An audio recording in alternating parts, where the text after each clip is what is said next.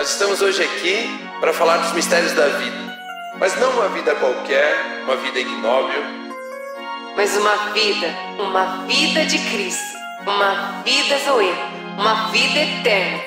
Vida baseada na obra do nosso Senhor Jesus Cristo, que é como a luz da alvorada, que brilha cada vez mais até ser dia perfeito.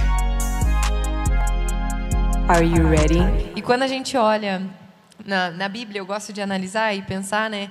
Jesus nunca teve que pedir perdão para alguém, porque ele jamais chegou para alguém querendo algo, almejando algo. Ele sempre chegou para alguém querendo dar algo, oferecer algo. Então não importava o quanto no prejuízo ele sairia, o quão lesado ele sairia. Ele estava ali para se doar. Então ele não guardava aquilo, ele não culpava ninguém. Então, quando a gente olha assim de, na questão de decisão, também me, me vem muito o versículo de 1 João 4,10, que é assim: não que tenhamos amado a Deus, mas que Ele nos amou e enviou o seu Filho como sacrifício para purificar nossos pecados. E, eu amo esse final do versículo que diz: e consertar os danos que eles causaram em nosso relacionamento com Deus. Isso significa que somos nós que decidimos o tanto de tempo que vamos passar naquele processo. Naquele processo de cura, naquele processo de dor ou naquele processo de saúde. Ai, mas aquela pessoa me machucou há 27 anos atrás. Você não decidiu perdoar ela há 27 anos atrás. Oh, Luísa, que terrível isso. Não, isso aqui é Bíblia.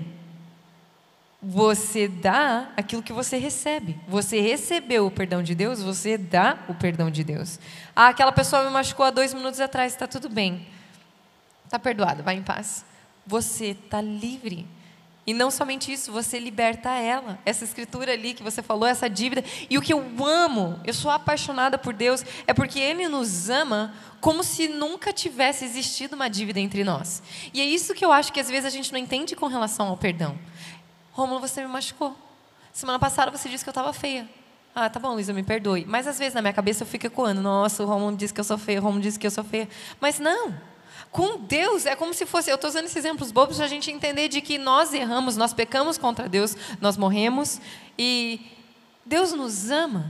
E, e é isso que o perdão faz. Então, eu não sei se você consegue imaginar alguém na sua vida que você precisa liberar perdão, que você já perdoou, mas o perdão, ele não coloca a pessoa na mesma posição que um dia ela teve na sua vida. O perdão coloca ela acima da posição que ela um dia teve na sua vida. Como assim, Luísa? Um dia nós éramos criaturas de Deus. Um dia Deus nos olhou, éramos, fomos criados por Ele, pecamos, erramos, desobedecemos. E ele olha, ele vem com muito amor e muita graça e ele nos perdoa, ele entrega seu único filho por nós. E hoje o que nós temos? Nós temos a posição de filhos de Deus, não mais criaturas do Pai. Isso significa que ao sermos perdoados pelo Senhor Deus Todo-Poderoso, nós saímos da posição de criaturas e recebemos a posição de filhos. Então eu quero perguntar para você que está me ouvindo nessa noite: você consegue olhar para alguém que talvez tenha te machucado, para aquela pessoa que fez aquilo lá que você está pensando talvez nesse momento, falar assim: eu, eu decido liberar perdão. E não somente isso, eu vou decidir amar ela ainda mais do que um dia eu amei. Eu vou colocar ela num patamar ainda maior do que um dia ela teve na minha vida. Eu decido perdoar. Eu decido ser amor. Eu decido que encerra aqui esse tempo. Sabe, igual isso que o Rômulo falou, isso não é somente para a nossa alma, isso corrói o corpo físico.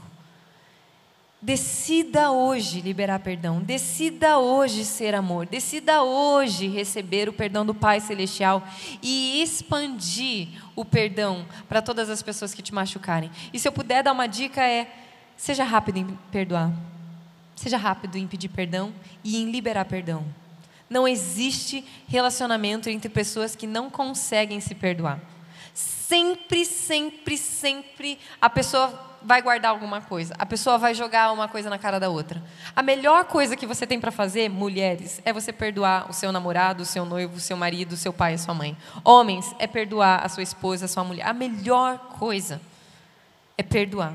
É cortar aqui, decidir ser você o amor, decidir ser você a extensão do carinho do Pai. E também em Efésios 1, do 7 ao 8, diz: Nele temos a redenção por meio de seu sangue, o perdão dos pecados de acordo com as riquezas da graça, a qual ele derramou sobre nós. Perdoe alguém e criará amor entre as pessoas. Mas fale sempre da ofensa e você destruirá a maior das amizades. Isso aqui é Bíblia. É Provérbios 17, 9. Perdoe alguém e você criará amor entre as pessoas, mas fale sempre da ofensa e você destruirá a maior das amizades. Isso só nos ensina assim de deixa de lado. Tá, mas aquilo é igual aquela mulher. Eu não quero! Você não sabe o que aquela pessoa fez para mim. E nem preciso saber. Não interessa o que ela fez. Você consegue hoje olhar e se posicionar dessa maneira? Se talvez você está respondendo, se talvez você está ouvindo, assistindo isso e está falando, não, Luísa, eu não consigo. Pare um segundo. Pense o porquê disso. Será que você de fato recebeu o perdão de Deus? Porque você dá aquilo que você recebe. Amém? E eu quero te perguntar, Romo. E as pessoas que já foram muito machucadas. E é uma tendência que a gente tem se a gente olha assim para o mundo, e eu já passei várias vezes por isso, e já conheci pessoas que passaram por isso e falaram assim: eu já fui muito machucada. É por isso que hoje eu não vou mais lá na igreja. Eu não vou servir naquele lugar. Por isso que hoje eu não doei para ninguém no estacionamento, no shopping. Eu, não, eu, eu decido me fechar, eu decido me isolar. A que ponto a pessoa. Como que a gente pode tratar essa situação, Romo? Das pessoas que foram tão machucadas e falaram assim: beleza, eu já liberei perdão, mas agora eu não quero mais conviver com pessoas. O que você diria para essas pessoas? Eu acho que o erro de um não define todos. Né? Então, algumas pessoas pensam assim: ah, eu não vou lá na, mais numa igreja lá porque lá eu fui ferida. Não culpe Jesus por aquilo que alguém errou para com você, né? Então, uma pessoa erra contra você lá na igreja e você condena Jesus por causa disso. Oh, eu não vou mais lá na igreja servir, não vou lá mais na igreja amar, não vou lá mais na igreja cultuar a Deus porque alguém me ofendeu. Né? Não, primeiro ponto aí, né? não tem nada a ver. Agora, é, uma das coisas que as pessoas confundem é que o, o perdão, o ofertar perdão, é a decisão de um só. Não precisa dos dois para isso. Se você comete uma falta contra mim, perdoar é eu falar, cara, está perdoado. Né? E isso que você me fez não vai dominar sobre mim, não vou deixar uma mágoa entrar no meu coração, não vou deixar isso, isso criar raízes em mim, eu não vou ser dominado por isso. Eu oferto o, meu, o perdão. Agora, reconciliação é outro assunto. E as pessoas acham que perdão e reconciliação têm que vir no mesmo instante são coisas complementares. Né? A reconciliação vem após o perdão e nem sempre seguida, logo seguida. A gente acha que porque você me fez uma ofensa, eu tenho que perdoar você, abraçar você e sair de mão dada com você. Não é assim. A reconciliação é outro momento. A reconciliação é, depois do perdão ofertado, exige a resposta dos dois. Uau. Então, bom. o perdão é, é a responsabilidade de um a reconciliação é responsabilidade de dois. Hum. Entende isso? Ou seja, Deus nos ofertou o perdão em Cristo Jesus, mas para sermos reconciliados com Ele, nós precisamos receber Jesus. É. Então, aqui que as pessoas confundem o assunto. Eles acham que perdão é reconciliação. Não, perdão é ofertar a possibilidade de nos reconciliarmos. O, o, o, o, não ter mais essa prisão sobre nós faz com que agora possamos começar um relacionamento novamente. Entende isso? Então as pessoas confundem perdão e reconciliação. O perfeito é, após o perdão, existir a reconciliação.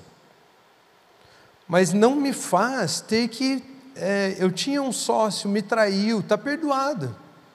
Preciso voltar a ser Preciso melhor amiga dele? Preciso voltar a ser sócio dele e comer churrasco toda semana? Nunca. Não preciso. Não preciso mesmo. Não tem nada a ver com isso. Não tem nada a ver com isso. Ah, mas a pessoa não tem que ser reposicionada numa posição ainda maior do que. E, e ela é, porque eu, ao ofertar o perdão, eu estou oferecendo para ela a liberdade do erro que ela me deu. Ou seja, agora, antes ela estava escravizada pelo pecado, pelo erro, pelas faltas, pelo roubo, pela malandragem, pelo que ela fazia de mal para mim, pela traição, por todas essas coisas. Mas agora eu estou oferecendo a ela a liberdade, ela vai ter uma posição melhor do que a que ela tinha. Uau. É. Entende? Só que não significa que eu e ela precisamos sair de mão dada falando que, né, cantando kumbaya e falando que somos. Né? Te amo, melhores Isso, amigos. não, não. Uau. Mil vezes não. Então, a reconciliação seria o processo ideal, perfeito, com certeza, mas não é necessariamente o, o caminho que todos escolhem seguir. E não significa que não está perdoado. O perdoado eu perdoar alguém significa que aquilo que ela me fez não tem domínio sobre mim. Uau. Repete. Perdoar alguém significa que aquilo que a pessoa fez não tem domínio sobre Uau, mim. muito bom. Entende? É, essa é a parte do perdão. A reconciliação é a próxima etapa. Já que aquilo que ela fez não tem domínio sobre mim, você quer se reconciliar? Você quer conversar sobre o assunto? Você quer me deixar expor né, a, a, os próximos? E não é lembrar do passado que ela fez, mas é lembrar, você quer montar como serão os nossos dias daqui para frente? Deixar as coisas velhas para trás e viver as coisas novas? Isso é reconciliação.